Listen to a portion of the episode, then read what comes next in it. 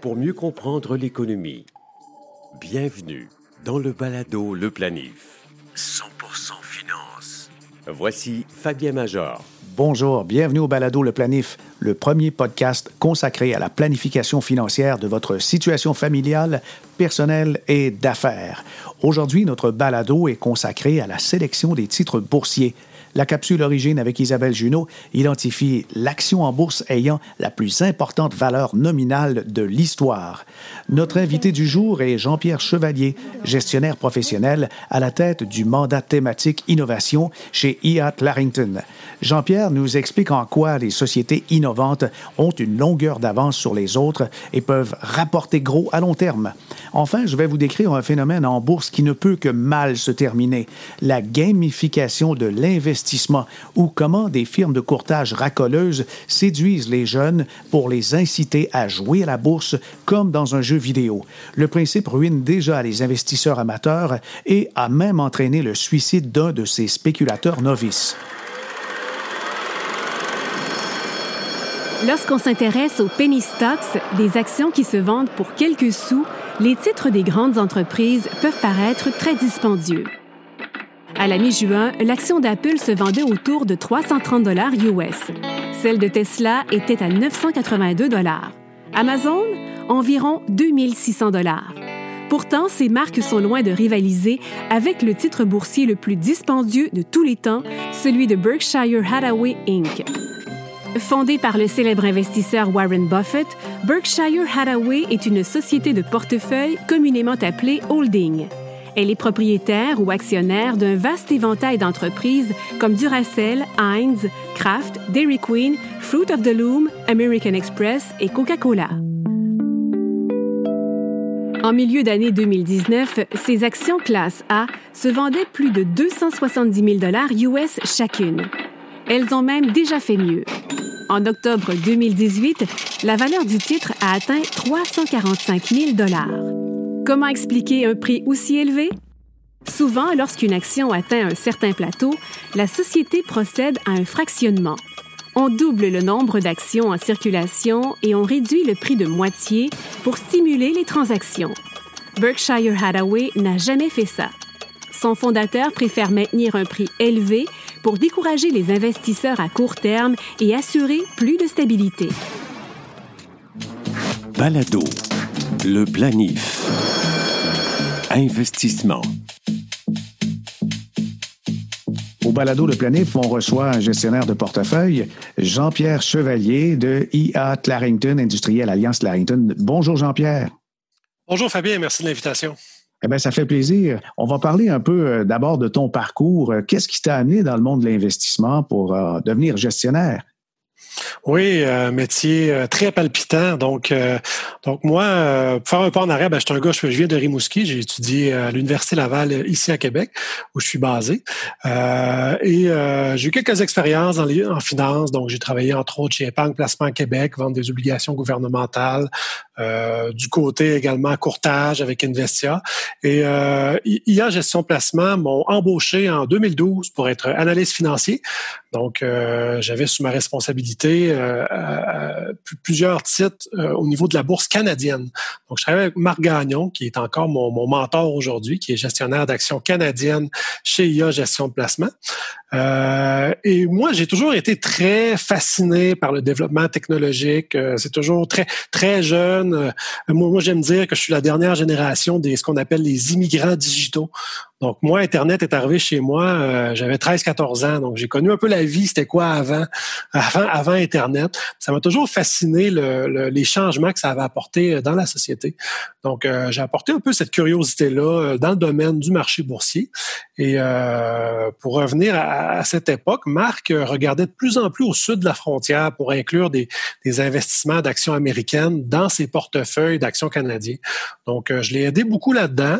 Euh, on a comme on a vu rapidement qu'il y avait euh, qu'il y avait des choses intéressantes qui se passaient, que la, la technologie aux États-Unis c'était en ébullition à ce moment-là.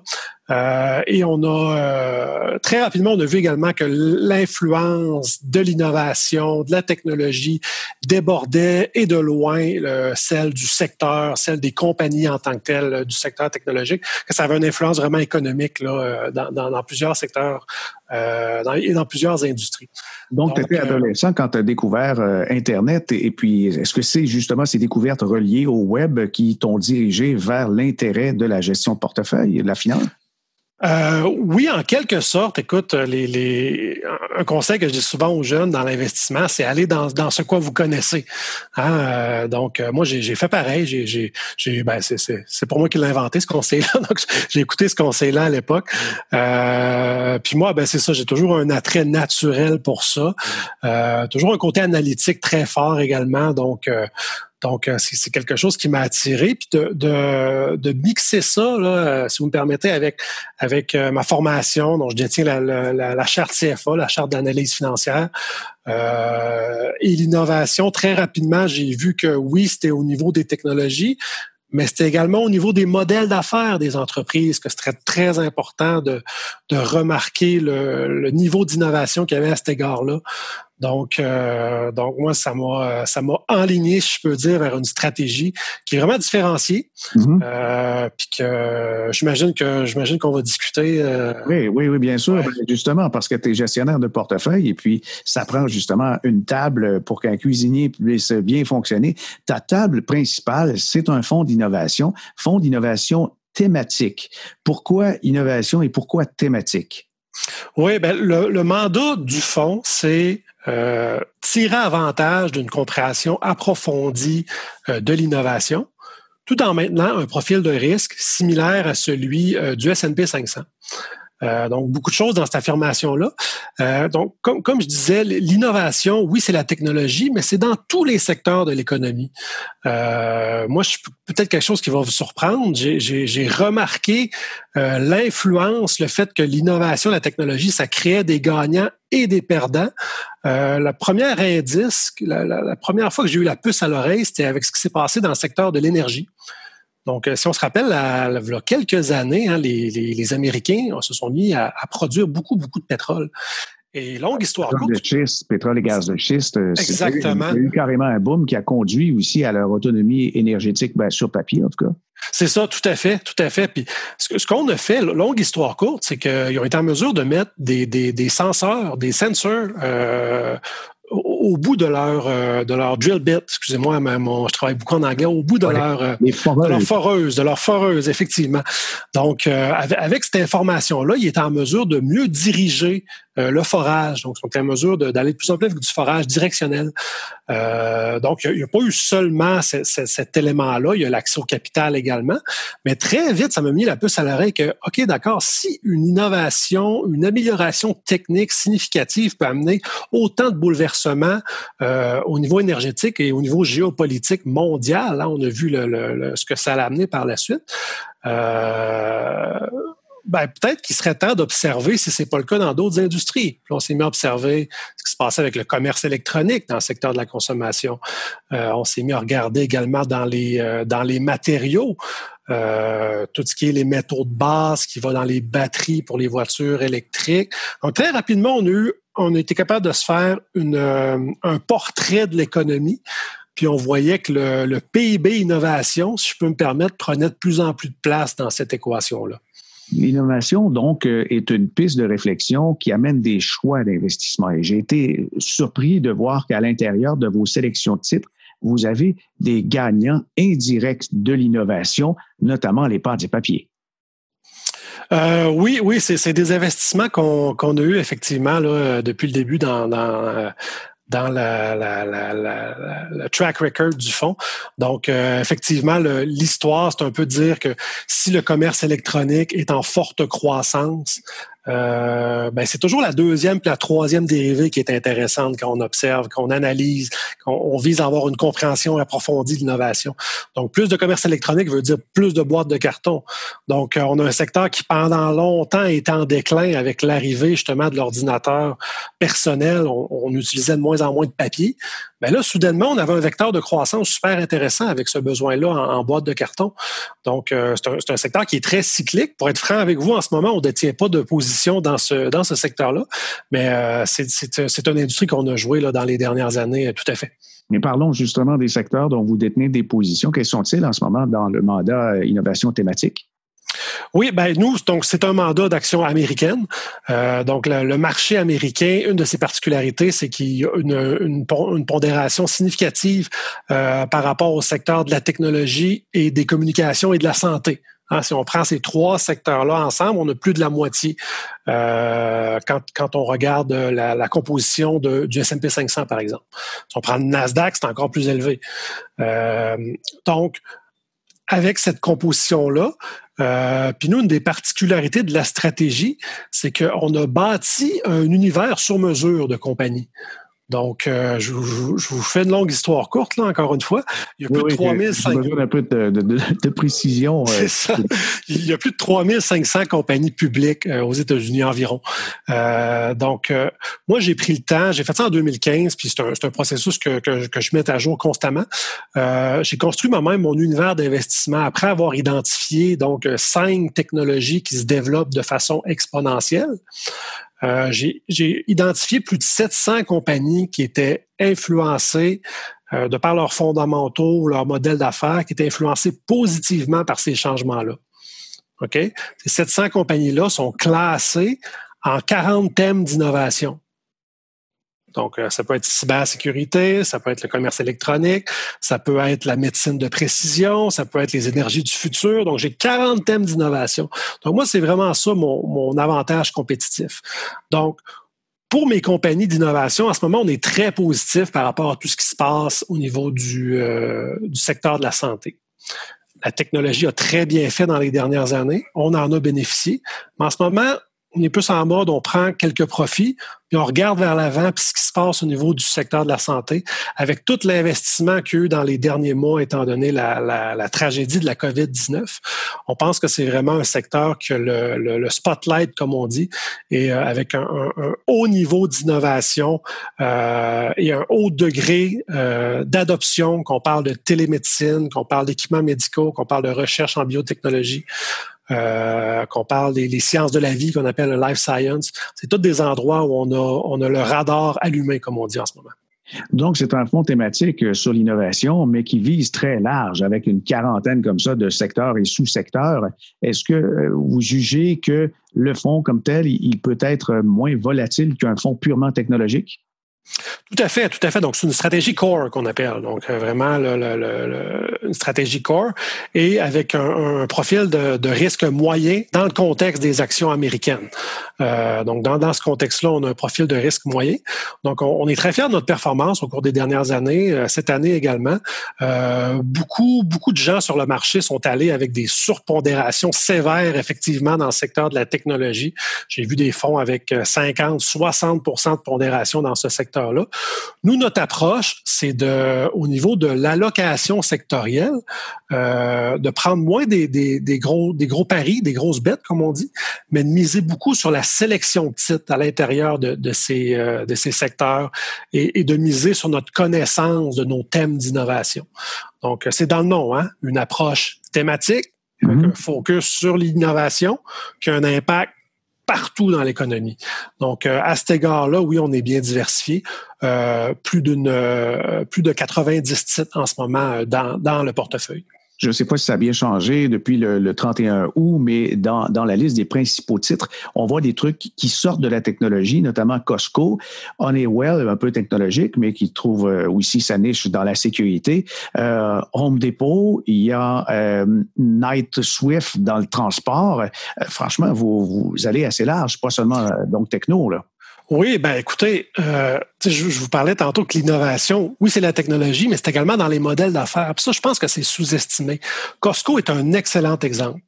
Costco euh, quand on analyse de, fond en comble, je peux me permettre, le, modèle d'affaires de la compagnie, on se rend compte très rapidement que 80 à 85% des profits de la compagnie viennent des abonnements, les fameuses cartes de membre. Ah oui, c'est énorme et c'est aussi unique euh, dans le marché. Tout à fait. Donc, le marché, à ce moment-là, il est prêt à payer un multiple un petit peu plus élevé parce qu'il y a deux choses que le marché aime. La durabilité de la croissance puis la visibilité de la croissance. Si on peut donner ces deux caractéristiques-là au marché, euh, Costco est un bon exemple. On a une bonne idée des profits qu'il va avoir l'an prochain, étant donné que la plupart des abonnements sont renouvelés et on a une bonne idée de la durabilité de cette croissance-là parce que la compagnie a exécuté cette stratégie depuis maintenant plusieurs décennies et il y a encore beaucoup, beaucoup de potentiel d'ouverture de magasins, etc. Donc, euh, ça, c'est un exemple où l'innovation vient vraiment de la particularité du modèle d'affaires dans une industrie où les gens, où les, les autres compagnies, leur profit vient principalement de la vente de marchandises. Mm fait un peu cavalier seul dans son modèle d'affaires. Donc, euh, c'est très intéressant. Mais c'est difficile, il me semble, dans l'innovation. Euh, on est loin quand même du style valeur quand on investit dans la technologie. On vise la croissance. Et, comment faites-vous pour repérer des compagnies qui euh, vont être payants au niveau de l'accroissement de l'action quand les, revenus sont, sont pas aussi intéressants qu'ils le devraient? Je pense à Amazon. Amazon, oui, c'est gros, c'est géant, mais lorsqu'on regarde les ratios cours-bénéfices, vous n'avez pas des repères traditionnels. Euh, ça, c'est un sujet excessivement passionnant, euh, l'évaluation des, des, compagnies, évidemment. Il, se passe une chose très intéressante dans l'économie au cours de la dernière, des, dernières décennies, mais ça s'est accéléré euh, au cours de la dernière décennie. Il y a vraiment un accroissement de ce qu'on appelle les actifs intangibles. Okay, par rapport aux actifs tangibles. Quand on regarde la nature de l'investissement, euh, la, plupart de on, on, dénote vraiment un accroissement des investissements basés sur des actifs intangibles au dépens des, euh, des, investissements basés sur des actifs tangibles. Où je veux en venir avec ça? On peut arriver avec peut-être euh, mettre le doigt sur le nom de quelques-uns des intangibles? Je pense à des, des royautés, des brevets, mais qu'est-ce qu'il y a d'autre? Oui, ben, ben, par exemple, euh, tu sais, je peux me permettre, dans une compagnie comme Amazon, euh, oui, c'est du commerce électronique, mais euh, leur deuxième plus grande division, c'est l'info nuagique, le fameux cloud computing, l'Amazon Web Services.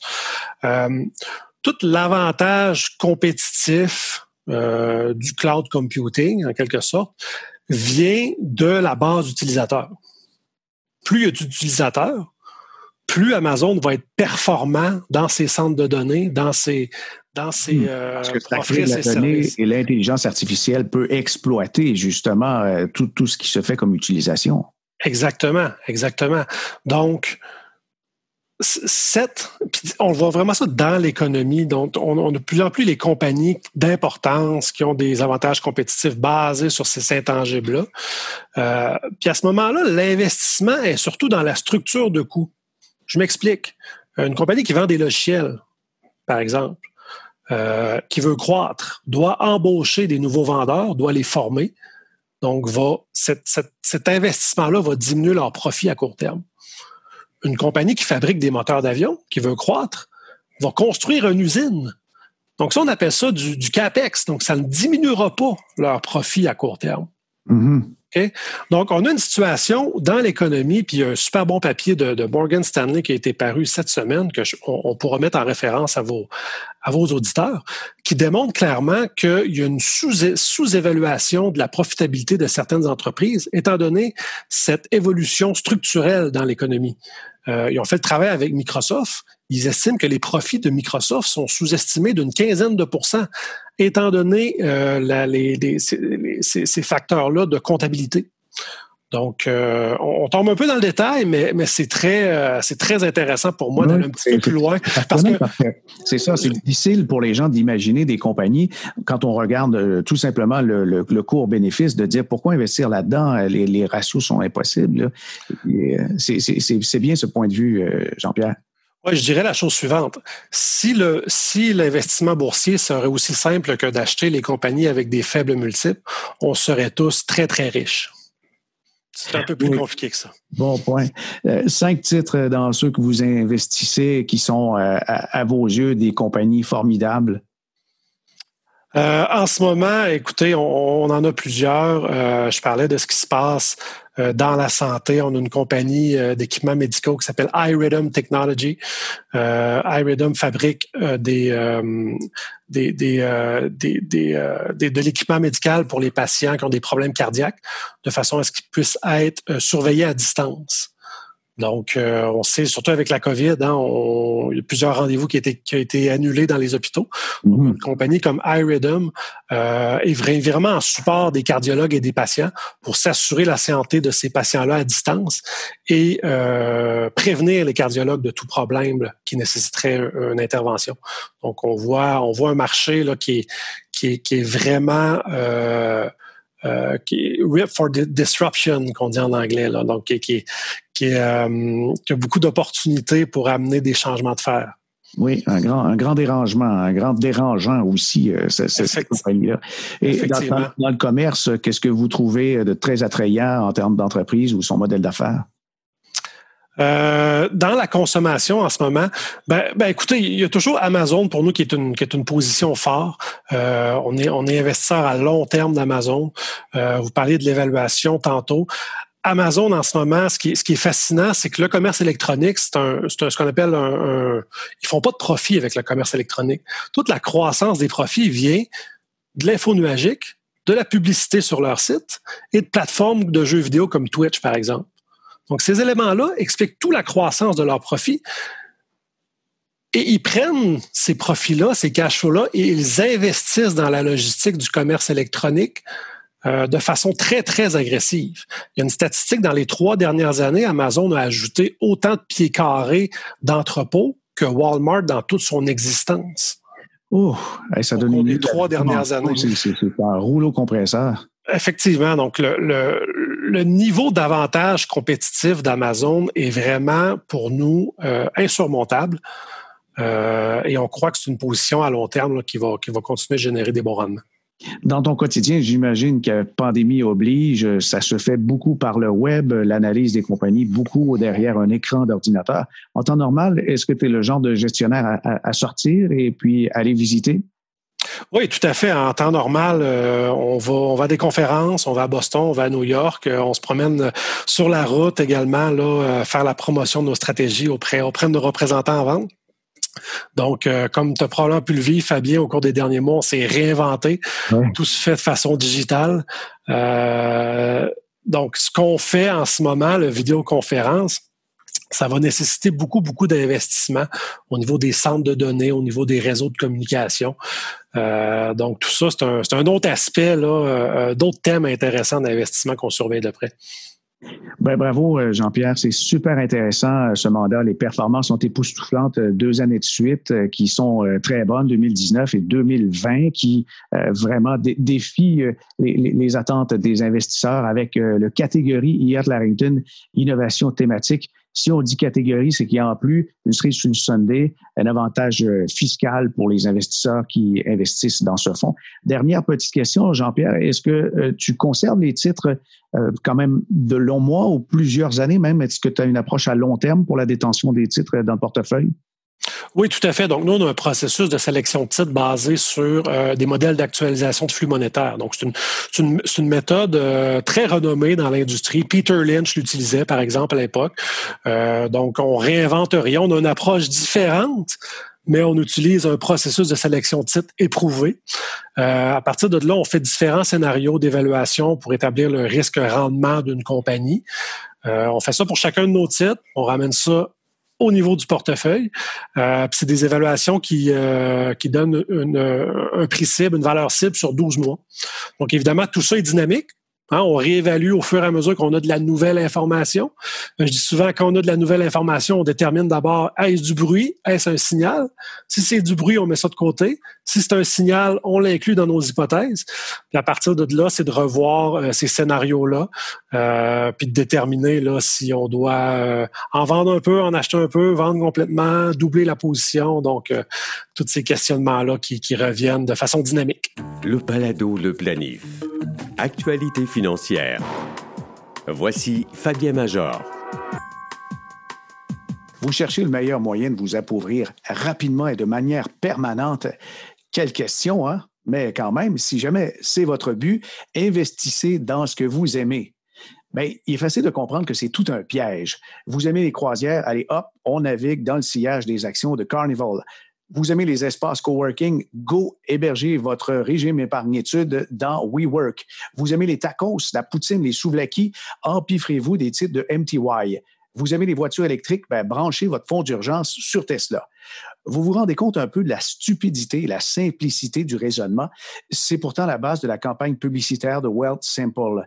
La plateforme qui peine à rentabiliser ses activités de robots conseillers a pivoté récemment vers le courtage à escompte sans frais je mets des guillemets, en analysant ce qui polarise l'attention des petits investisseurs américains, ben, les dirigeants de Wealthsimple ont choisi d'imiter le modèle d'affaires de Robinhood et d'offrir comme un buffet à volonté les transactions boursières sur séance sans frais. Évidemment, il ne faut pas euh, croire que je suis offusqué parce qu'ils offrent des transactions sans frais. Il y en a qui vont dire, le gars est planificateur financier, il gagne sa vie, ça fait compétition. Non, non, là, c'est pas la question. On sait très bien qu'il n'y a pas de free lunch. Jamais. Encore moins en finance. Si on vous charge aucun frais de courtage, c'est bien parce qu'on peut piger sans retenue ou presque directement dans vos actifs. On peut prêter vos titres pour favoriser la déconfiture avec les ventes à découvert du voisin ou d'un hedge fund on charge des frais d'échange de devises à chaque opération et bien sûr, on espère faire des millions de dollars en intérêts avec la liquidité que les clients laissent momentanément dans l'encaisse ou des fois qu'ils laissent traîner. Mais je suis surtout outré par la publicité qui invite à investir dans ce qu'on aime. Ça, c'est pas un conseil ni même une idée parmi d'autres, c'est juste irresponsable. Non fier d'escamoter les précautions de base et le volet éducatif, ben Wealth Simple se concentre sur la promotion de nouveaux comptes clients avec des publicités dignes des belles années de la cigarette. Investissez dans ce que vous aimez. Voyons, sans aucun frais de commission. Ben, quand je lis ça, c'est comme si je réécoutais des vieilles publicités de cigarettes du temps de mes parents qui claironnaient des affaires du genre du la cigarette qui calme la toux. Euh, Sweet Caporal, la cigarette que votre médecin recommande, ou encore Players, la blonde la plus aiguichante. Ben, voyez un peu le décalage. Pour moi, c'est de la gamification de l'investissement. 2020 va passer à l'histoire pour toutes sortes de raisons. Et dans les cours de finances du futur, on fera peut-être le post-mortem de certaines débâcles boursières en soulignant les tactiques de marketing douteuses et racoleuses des dirigeants de Wealthsimple, Robinhood, Charles Schwab et d'autres et leur propension à banaliser l'investissement pour rabaisser le geste au rang de jeu vidéo. C'est ce que j'appelle la gamification de l'investissement. Non, ce que vous aimez, c'est pas toujours le reflet de la saine gestion entreprise, ni de sa capacité à générer des profits, encore moins de la possibilité que le titre boursier gagne en valeur à court, moyen et long terme. Enfin, même les bonnes compagnies qui fabriquent de bons produits ne font pas nécessairement de bons investissements. Investir, ce n'est pas une affaire de croyance ni d'amour, c'est une affaire de connaissance, de jugement, de prix, de valeur et de temps. Que vous aimiez une compagnie ou pas, le marché n'en a rien à cirer. Mais plus vous en savez sur une entreprise, moins vous prenez de risques, plus vous aiguisez votre jugement, plus vous améliorez la pertinence de vos décisions. Et puis, lorsque vous investissez à bas prix au bon moment dans de bonnes entreprises générant de la valeur pour les actionnaires, le temps fera son œuvre et parfois des chefs-d'œuvre. oui, ben, oui, on, on devrait. Oui. Pour retrouver tous nos épisodes, rendez-vous sur la page baladoleplanif.com. Si vous souhaitez qu'on élabore sur un sujet particulier ou encore vous avez des suggestions d'invités, écrivez-moi à l'adresse fmajor.com. Comme votre resto préféré, le balado Le Planif est disponible aussi en mode take-out via les applications mobiles de Google, Apple Podcasts, Stitcher et Spotify. Ici Fabien Major. À bientôt.